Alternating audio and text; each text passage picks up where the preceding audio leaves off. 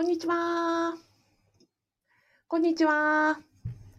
え公務員が職場で言えない話を聞く人は、ビコカズミと申します。現在、ラジオと YouTube で同時ライブ配信を行っております。このチャンネルでは、公務員が職場で言えない副業の話、人間関係のお悩み、そして、えー、辞めたい話などを解決するチャンネルです。えー、今日はですね、副業の話、えっ、ー、と、私がやっております、公務員、え副業不動産ゼミの、えっ、と、メンバーさんからね、ご質問いただきました。結構聞かれるので、あの、必要な方いらっしゃると思います。えっ、と、公務員が、え在職中に不動産投資を始めようと思って、その投資を始める前に、えっ、ー、と、勉強代？あの、セミナー代とか、書籍代とか、それこそ私のね、ゼミ代とか、あとは、えー、物件見学をするための交通費とか、ガソリン代とか、そういうのを、あの、発生すると思うんですが、それは経費計上できるんですか？ということになったんですね。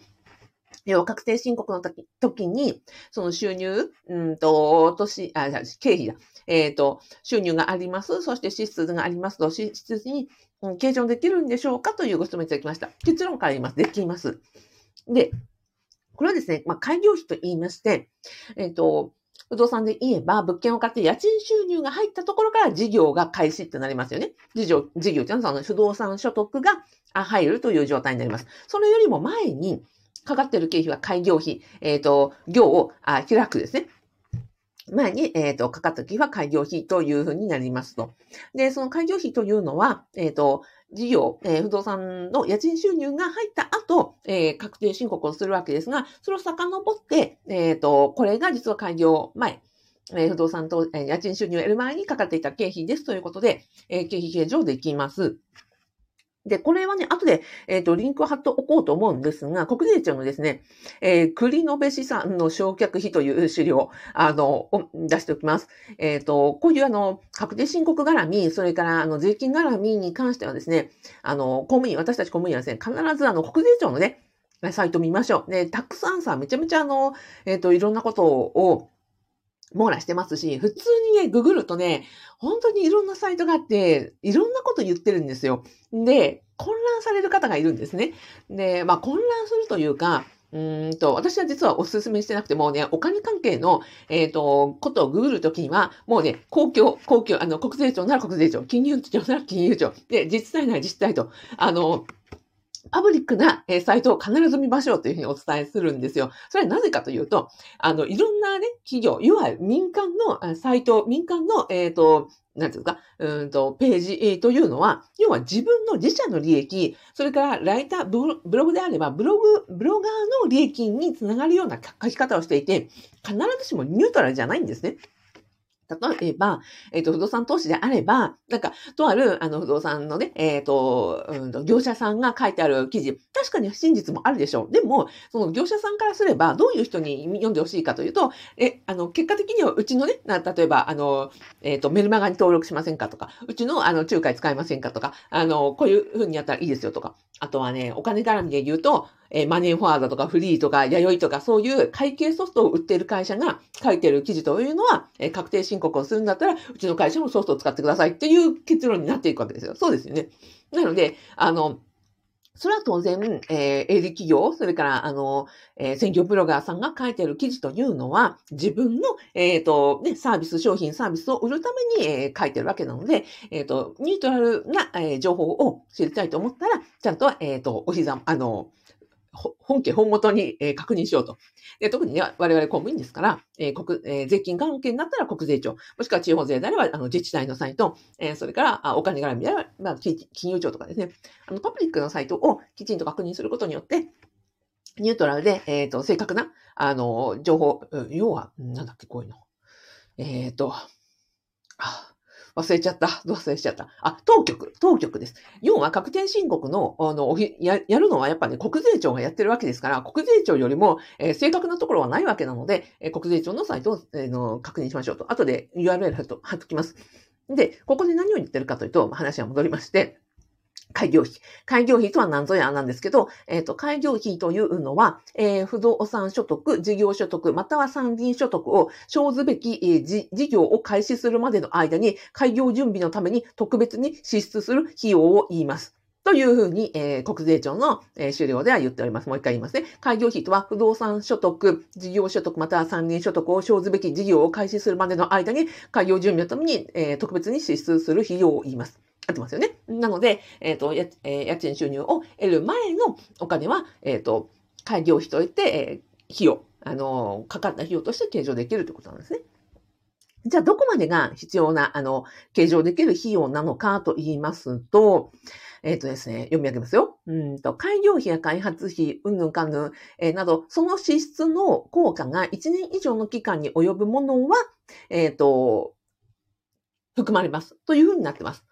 なので、えっと、その効果が1年以上の期間に及ぶものって結構バクッとしてるじゃないですか。じゃあ、それをどう判定するかというのは、私のおすすめは、まずはレシートはちゃんと貯めておきましょうと。レシートとか領収書とか、そのクレジットカードの明細は、例えば今後、あの、不動産、あの、収入を得ようというふうに思った時には、もうそれでかかった費用は全部、あの、領収書のタグで全部貯めておく。で、貯めておいて、いざ、え物件買いました、家賃収入入りましたって、初めての確定申告の時に、貯めて、それを、えっ、ー、と、税務署の、えっ、ー、と、基調指導ってなるんですね。基調というのは、確定申告をするために、えー、帳簿をつける。要は、お小遣い帳のようなものをつけることになりますが、えー、お小遣い帳をつけるときに、初めてつけるのみんなわかんないので、えー、税務署では、うんとね、基調指導というのをやってるんですね。で、マンツーマンの、あの、コンサルというか、相談もあれば、説明会のようなものもあり、電話でもやっています。で、その基調指導は、ね、あの、すべからく国民、ね、住民がみんな正しく、えっ、ー、と、確定申告をしたり、納税したりするための、えっ、ー、と、指導なので、めちゃくちゃ皆さん丁寧に教えてくださいます。なので、えっ、ー、と、その、いざという時のためにレシートを全部貯めておいて、それを、あの、家賃収入を初めての確定申告の時にはその束を持っていて、これはどこまで、え計上できるんですかというのをね、職員さんにちゃんと聞けばです。よ、あ、これはこうですね、これはいいですよ、ダメですよというのをちゃんと教えてくれますので、そこに従ってやっていきましょうというのが私の、えっ、ー、と、結論でございます。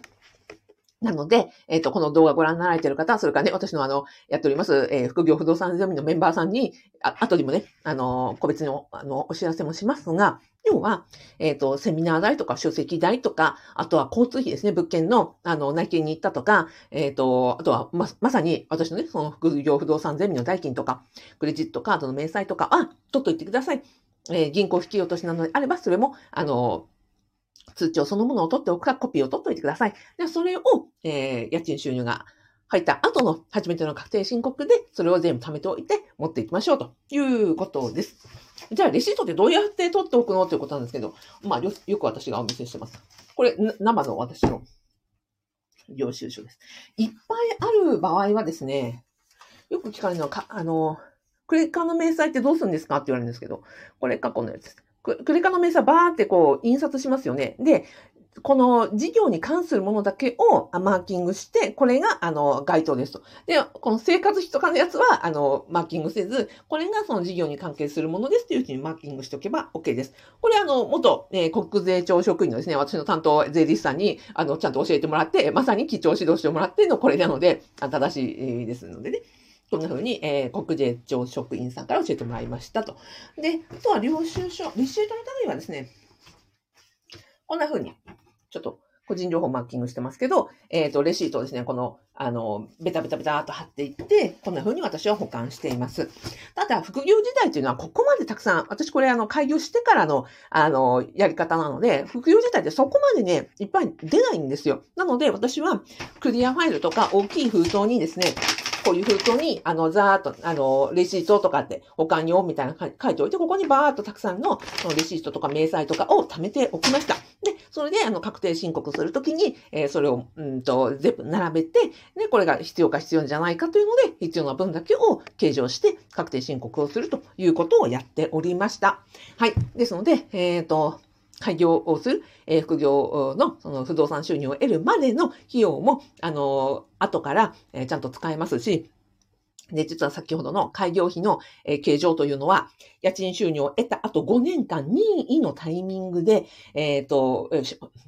あ、ちょっと待ってよ。焼却できる。ま、まあ、ちょっと難しい話になりますけど、タイミングとか、あの、どうやって計上するかというのも、いろんな方法がありますので、ご自身が一番得になるように、その基調指導で税務署の職員さんと相談しながらどういう方法がいいかをちゃんと、え、習ってやっていきましょうと。なので、まあ、結論から言うと、レシートを貯めておきましょうということと、あの、確定申告はそういった国税省の職員さんが必ず丁寧に教えてくれるので、何の心配もいりません。あとは、えっ、ー、と、ファブメンバーさん、私のね、あの、副業不動産ゼミのメンバーさんには、入会特典の時に、えっ、と、ユーデミーのですね、えー7コース全部で無料プレゼントしてまして、確定申告の講座もで全部無料でついてますから、あの、あれ見ていただきますと、その副業時代に私がやっていた、その、資料、なんだ、やり方とか、あとは、e-tax の画面などもですね、全部その操作、あ操作画面をあの映しながらのレクチャーになってますので、あの確定申告に関しては心配する必要もなく、ちゃんとわからなければ、えっ、と、聞ける制度もありますので、安心してくださいということでございました。はい。えーこんなわけで、えっ、と、ね、なんていうかね、ちょっとマニアックな話になりましたが、結構聞かれることでしたので、えー不動産、家賃収入を得る前の経費は、えっ、と、計上できますので、レシートを取っておいてください。で、えー副業不動産ゼミにご興味いただきましたら、えー動画の概要欄からですね、えっ、と、無料動画セミナーついてますので、ぜひアクセスしてみてください。はい。で、えっ、と、ラジオでコメントいただいております。たけさんありがとうございます。松村真希さんありがとうございます。かなこさんありがとうございます。木下さん、かつこさんありがとうございます。やすさんありがとうございます。ゆかさんありがとうございます。すーさんありがとうございます。です。えっ、と、なんだっけ。あ、そうそう。今日、あの、もう一つ業務連絡ですが、2月22日午後2時からですね、ツイッタースペースというところで、えっ、と、この後、今が1時前なので2時からね、ツイッタースペースというところで、ちょっとツイッタースペースに初めて挑戦をしていきます。そこでね、あの、一緒にやってくださるのが、今、あの、ラジオでコメントいただいてます、えー教育、えっ、と、教育オタク、小学生のね、奥さんがいらっしゃって、えっ、と、子育てに悩んで、で、教育オタクになられたというですね、松村松さんと一緒に、えー、ツイッタースペースを共同開催しようと思っております。もしお時間ありましたら、あの、ラジオっぽいらしいのでね、あの、耳だけちょこっと、あの、参加もできますので、よかったらお越しください。はい。ではでは。じゃあこれ、今日はこれで終わりたいと思います。明日祝日なのでね、ちょっと、あと半日、えー、頑張りましょう。はい。それでは今日も最後までお聞きいただき、ご覧いただきありがとうございました。えー、私からですね、あの、あなたに、えー、感謝のハートマークをお送りして終わりたいと思います。今日もありがとうございました。はい、ありがとうございます。えっ、と、たけさん、松村まきさん、かなこさん、かつこさん、えー、やすさん、ゆかさん、すーさん、たけさん、ありがとうございます。あ、ゆかさん、今のところ少し参加します。ありがとうございます。松村まきさん、よろしくお願いします。かつこさんも拍手ありがとうございます。ではでは。